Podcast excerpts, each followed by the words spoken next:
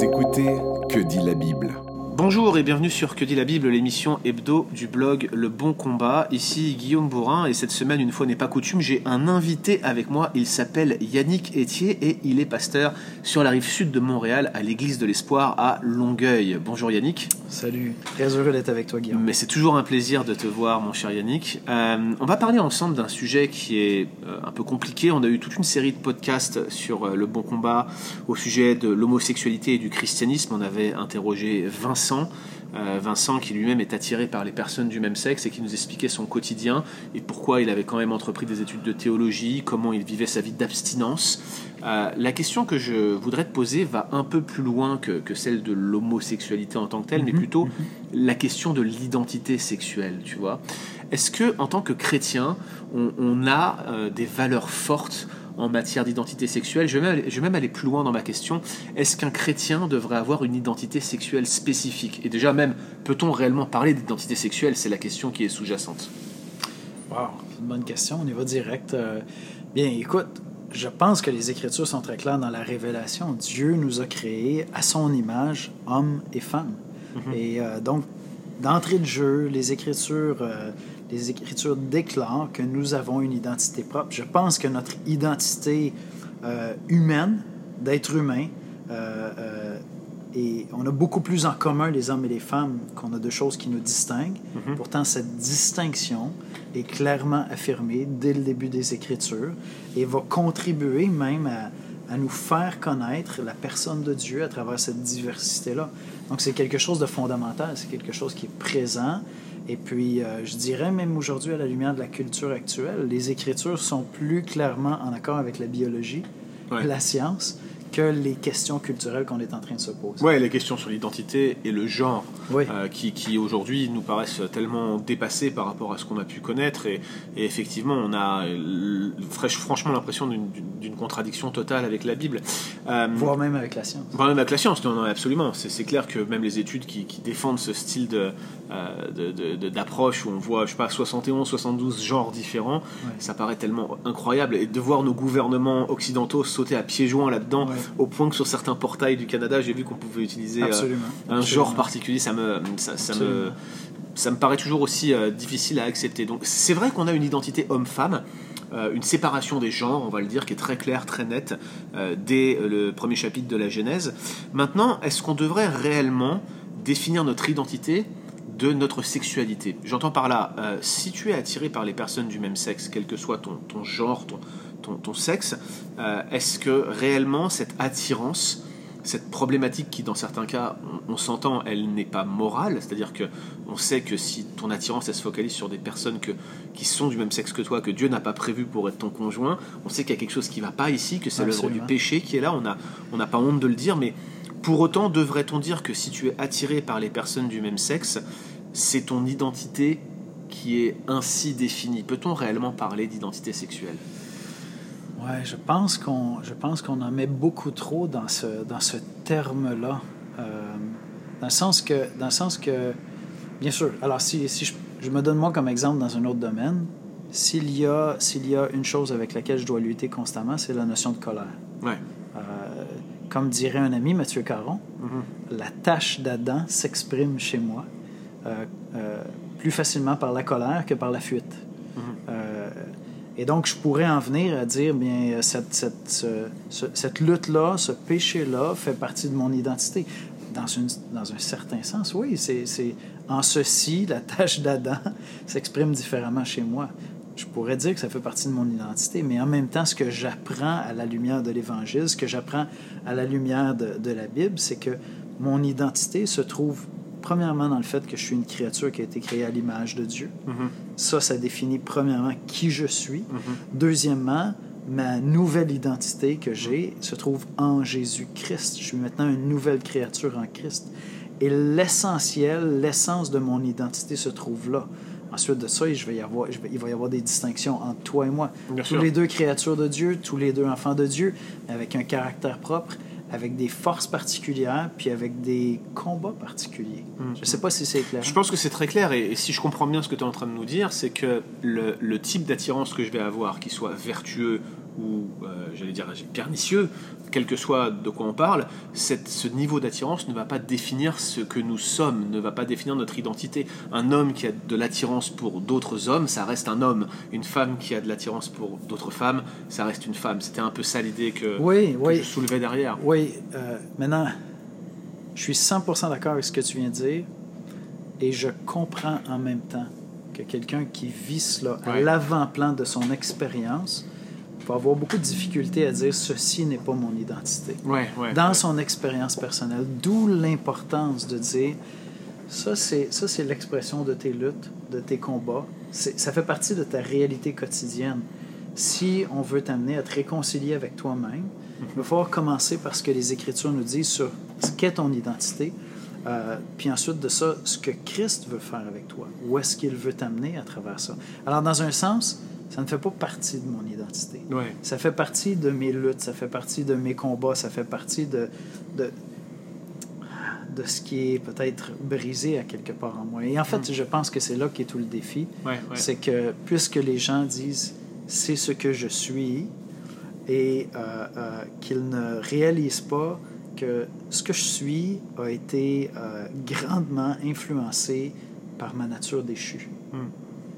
Alors, dans un sens, oui, ce que tu es, c'est un être brisé. Mm, mm, Euh, maintenant, ceci ne dit pas tout sur toi. Absolument. Ça dit là où tu es actuellement par rapport à l'œuvre de grâce que Dieu veut faire en toi, mais ça ne dit pas tout sur toi. Dieu veut faire une œuvre grande, puissante en toi, et euh, tes combats, tes luttes, tes défis personnels, tes péchés ne disent pas premièrement qui tu es ou ce que Christ veut faire avec toi. Excellent.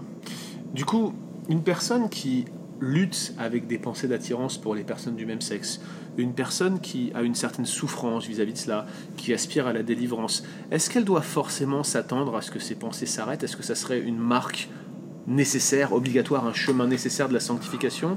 C'est toute une question. Tu vois, la, la question, elle est, je, je, comprends qu'elle soit vaste, mais est-ce que, est que réellement il faut viser impérativement comme un Graal cette délivrance de ses aspirations, de ses pensées, de ses tendances Ou bien est-ce qu'il faut s'attendre à ce que peut-être on soit, je dirais, persécuté par cela jusqu'à la fin de notre vie? Est-ce que je peux, est-ce que je peux euh, donner l'impression que je vais fuir ta question, éviter ta question, mais j'y reviens après Tu peux donner l'impression. En disant ceci, en disant ceci. Est-ce qu'un chrétien peut se présenter comme un alcoolique anonyme? Est-ce que c'est biblique pour un chrétien de dire euh, je ne devrais plus jamais prendre une goutte d'alcool avant les noces de l'agneau, Mhm. euh, de peur de retomber, ou est-ce que c'est une vision trop faible de la sanctification pour un chrétien de se voir comme quelqu'un qui devrait s'abstenir jusqu'à la fin? Moi, je peux répondre à ta question non pas en matière d'alcool, mais je sais qu'avec la fumée, ça serait un vrai problème si je me mettais à consommer des cigares de manière sporadique. Je sais que des amis à moi arrivaient à le faire. Si je le faisais, si j'avais le malheur de le faire, je sais pertinemment. Alors, je te retomberais. relance la question. Est-ce que tu crois que tu es en train de diminuer l'œuvre de sanctification? De Christ dans ta vie en n'ayant pas cette aspiration d'un jour pouvoir euh, inspirer un cigare en toute liberté sans retomber? Alors, je pense que j'ai euh, acquis un niveau de liberté, y compris par rapport à la tentation que constitue Voilà. la cigarette, Voilà. mais j'ai ou la, la- toute fumée en général. Mais je ne pense pas que je puisse dire que je, je- je- ce serait une entrave à ma sanctification de devoir en reconsommer à nouveau. Maintenant, c'est vrai qu'on parle de cela et l'exemple est frappant, mais la cigarette n'est pas l'alcool. Je veux dire, l'alcool a niveau de dépendance et de déchéance assez fort, puis la sexualité nous habite. Tu vois, c'est Ouais. un élément de notre corps, donc c'est différent, mais le principe, avec le principe est bon, ouais. C'est que, que pour moi, personnellement, alors moi j'ai un passé de, de consommation, de consommation d'alcool, de, de- de consommation de, pornographie, Hmm. et qui, qui est énorme. Et euh, donc, est-ce que ma sanctification sera... Est-ce que je dois nécessairement dire, Seigneur, j'attends dans cette vie le jour où je pourrai regarder toutes les femmes sans jamais surveiller mes yeux? Hmm. Euh, alors, je suis marié, je suis heureux d'être marié, on a un beau mariage, mais il y a quelque part en moi un être qui voudrait des fois revenir, qui dirait Hey, la polygamie, Ouais. serait sympathique. C'est Pascal qui dit souvent qu'il y a dans, tous les hommes sur cette terre, il y a un fondement polygame. Tu vois, il pense que c'est la, la Alors- manifestation du péché dans une vie. Il dit souvent ça, Pascal. alors, tu vois. est-ce que, est que l'œuvre de Christ en nous devrait faire que euh, il faut absolument que je me dise, écoute, il faut que j'ai plus aucun, aucun j'aurai jamais de tentation de ce côté-là, tu vois. Donc, je trouve qu'on met un double standard. Je ne m'attends pas à ce que le sucre, les desserts sucrés, ne soient plus jamais une tentation pour quelques chrétiens sur la terre. Et donc, euh, toi, c'est le sucre, toi, c'est euh, plusieurs femmes, et toi, c'est Ouais. quelqu'un du même sexe que toi. Je pense que ce que Dieu veut produire en nous, c'est une, une abstinence du péché, c'est une maturité face aux tentations du péché, quelle qu'en soit l'expression, et nous sommes tous des êtres qui fondamentalement sont déviants avant de devenir, avant de venir à Christ et qui luttons jusqu'à ce qu'on soit réunis avec Christ, avec, avec cette voix déviante qui veut revenir par moment. Super. Et ça va s'exprimer de différentes manières chez différentes personnes. Super. Cette question de, de l'identité sexuelle, cette question de, de la sexualité en général, elle a longtemps été taboue. Dans nos églises, on n'en parlait pas. On avait toute cette théologie de la victoire qui nous, qui nous empêchait de voir ce sujet qui est un sujet de défaillance pour la plupart de- d'entre nous. On sait que c'est une lutte, une difficulté. Euh, est-ce que tu penses aujourd'hui qu'on en est arrivé à un point où on en parle suffisamment, voire même trop dans les églises Ou est-ce que tu penses que, que les églises ont besoin plus que jamais d'aborder ce thème de l'identité, de la sexualité? Qu- Qu'est-ce que tu dirais là-dessus? Clairement, on a besoin d'être instruit, on a besoin d'être enseigné. Euh, je vais donner une illustration personnelle qui, je pense, peut être assez criante. Lorsque mes enfants étaient euh, à quelque part dans l'adolescence, ils, m'en- ils- ils nous entendaient souvent dire, mon épouse et moi, qu'on n'a aucune difficulté, par exemple, à aimer des gens homosexuels. Mm. Euh, je peux les aimer au nom de Christ. Puis, euh, je me souviens pas lequel des deux enfants, mais un des deux me- nous a dit à ce moment-là, oui, mais j'ai de la difficulté à croire parce que vous avez aucun ami homosexuel. Mhm. Et j'ai réalisé que dans les faits, probablement qu'intuitivement, on, on se gardait à l'écart de certaines personnes euh, parce que c'était une zone trop, trop délicate pour nous.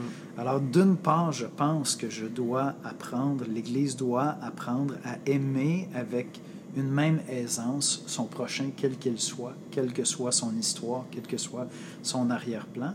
Mais ça devient d'autant plus important qu'un grand nombre, un grand nombre de personnes au sein des églises euh, luttent secrètement avec ces choses-là. Et ne le disent que pas ouvertement à cause du jugement. L'Église et- n'est pas un endroit sécur Ouais. pour chercher l'aide des frères et sœurs dans l'Église pour vivre et surmonter ces combats-là dans ma vie. Et donc, je pense que l'Église est une occasion de chute Mhm. pour bien des gens qui dur quittent ça. le milieu des églises parce qu'ils ne peuvent pas trouver de secours, ils ne trouveront pas de compréhension. Ils trouveront un jugement, ils trouveront une recette facile. Mm. Est-ce qu'ils vont trouver euh, l'accueil? Sans jamais, sans jamais mettre de côté les Écritures, ce que les Écritures enseignent par rapport à mon identité, par rapport à mon orientation sexuelle? Les Écritures sont très claires. Mais, mais l'Église est, est- est trop souvent, je pense, une occasion de chute. Parce que l'accueil qu'on observe chez Christ pour le pécheur, avec ses combats, bien, il y a certains péchés, certains combats qui seraient mal reçus. Et, euh, et, euh, et quels parents. Ne pleureraient pas devant l'annonce de certains péchés dans la vie de leurs enfants plus que pour d'autres péchés? Ouais, c'est sûr, c'est sûr. Ce podcast tombe à propos parce que euh, nous sommes euh, au Québec, toi tu es sur la rive sud de Montréal, moi j'officie euh, dans la ville de Montréal, et euh, Sam Albury, qui est un pasteur euh, américain, qui lui-même se définit comme une personne attirée par les autres hommes en fait, va euh, donner une grande conférence en lien avec Sam Beck, je crois. Tu peux nous en dire un peu plus? Avec Sola. Avec Sola Avec directement, Sola, ouais, premièrement. Oui, c'est ça. Alors, Sam vient le 23 novembre à Montréal. Sam est un homme, un homme de Dieu. J'estime un homme de Dieu avec, avec beaucoup de connaissances des Écritures, beaucoup de nuances, beaucoup de compréhension, beaucoup d'humilité. Quel homme enseignable. Il, saisit bien que l'Église n'a pas euh, tout compris encore dans ces grandes problématiques-là, mais avec beaucoup de sensibilité, partant des Écritures, mais, amenant la sensibilité de quelqu'un qui a vécu, qui vit ces choses-là, qui, se sait, pour l'instant, appelé un célibat entier, euh, parce que parce peut pas vivre librement euh, sans offenser Dieu, ce, ce qu'il désirait dans sa, dans sa vieille nature. Mais donc, il se, il, il se sait pour l'instant appelé au célibat. Super. Et euh, il va nous enseigner, euh, d'une part, ce que les Écritures nous enseignent par rapport à ça, d'autre part, où est-ce que l'Église peut faire la différence, et enfin, comment est-ce qu'on peut interagir avec la culture, puis être un lieu de grâce et de vérité tout à la fois, euh, sans fuir, sans aller se cacher dans nos grottes parce que la culture dérape beaucoup trop vite et qu'on n'arrive pas à, à s'y retrouver là-dedans. Excellent. Donc c'est avec Sola, dont tu es le président. Ça se passe où? C'est quoi les dates?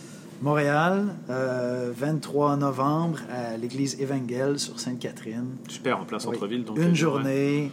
Euh, dégager le temps pour ça, c'est vraiment important. Assister à ça. Génial. Donc toutes les informations et les liens d'inscription se trouvent dans Sola.org. ce podcast, ouais, sola.org, mais on va mettre les liens euh, bien généreusement dans le podcast Que dit la Bible, puis sur le blog Le Bon Combat. Si Merci, vous avez euh, d'autres questions, vous, vous contactez le blog ou vous écrivez directement à Yannick via le blog, qui sera un plaisir de répondre aux 250 courriels qu'il a en retard. Mais on est très content en tout cas d'avoir Sam Alberry qui nous rejoint. C'est un plaisir. Merci pour ta participation Merci, à Que dit la. Bible et puis à très bientôt, cher Yannick. À bientôt. Retrouvez d'autres épisodes sur www.leboncombat.fr.